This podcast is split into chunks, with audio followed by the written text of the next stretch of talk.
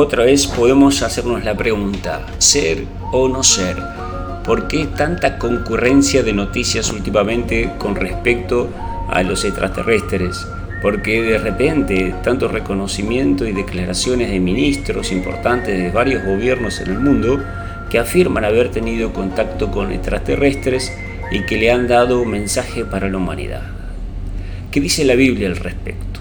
Bueno, todos hemos visto el imaginario, digamos, de lo que sería un extraterrestre. Así todos hemos visto a este tal Paul, el muñequito que se ha ofrecido como extraterrestre, hemos visto series, los hombres de gris, los hombres verdes, los enanitos verdes y toda esa historia. Pero bueno, Apocalipsis 16, en el versículo 13, dice, y vi que de la boca del dragón, de la boca de la bestia y de la boca del falso profeta, salían tres espíritus inmundos como ranas.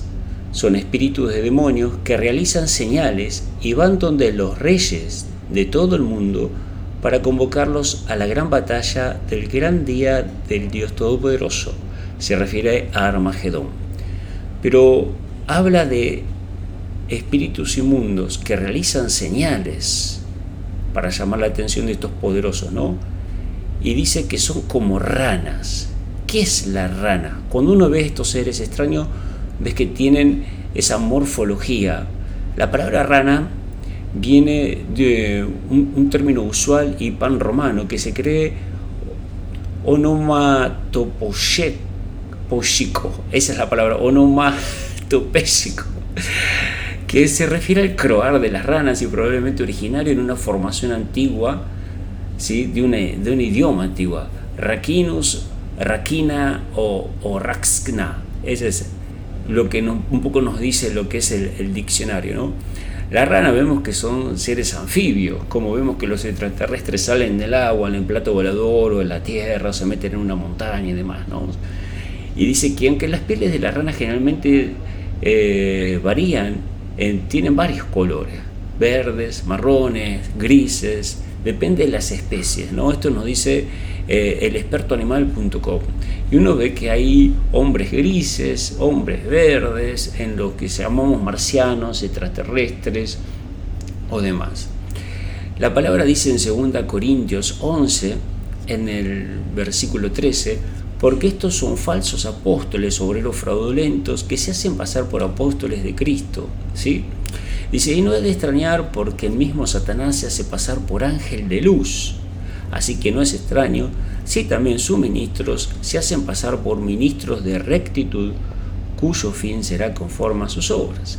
¿Y qué quiere decir Cristo? Cristo quiere decir Salvador, aquel que salva, ¿no?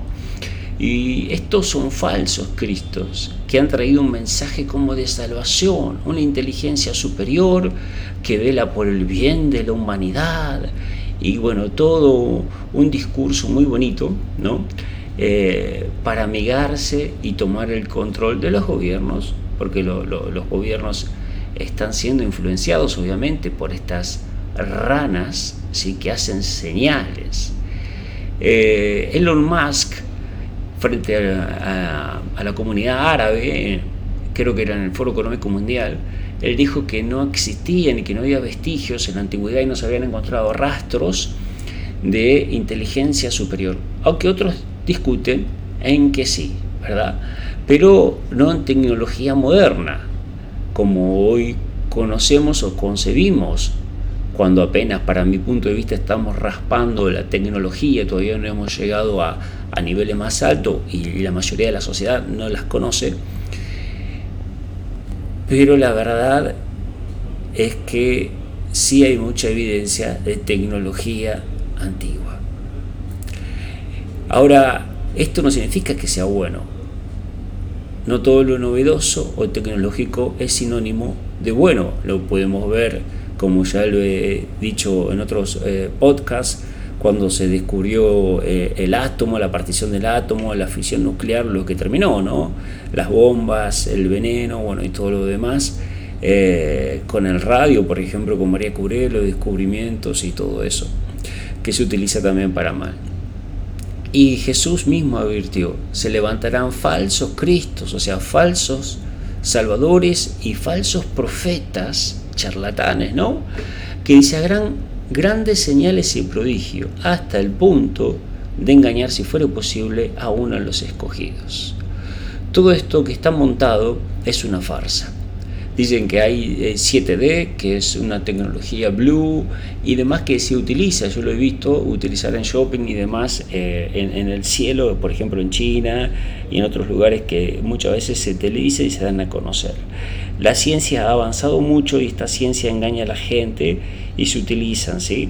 como falsas señales, señales y prodigios.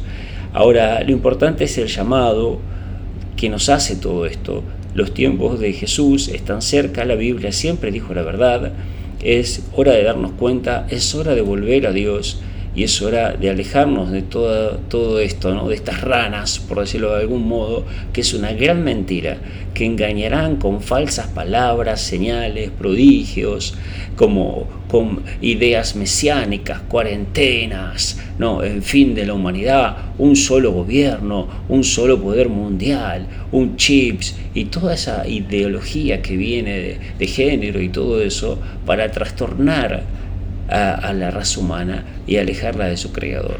Volvamos a Dios mientras hay tiempo. Yo te animo que digas, Señor Jesús, perdóname por creer estas mentiras en otro tiempo. Me arrepiento, abro mi espíritu a tu luz, te entrego mi vida y quiero que vos seas mi Salvador y mi Señor. Amén. Y que Dios te bendiga.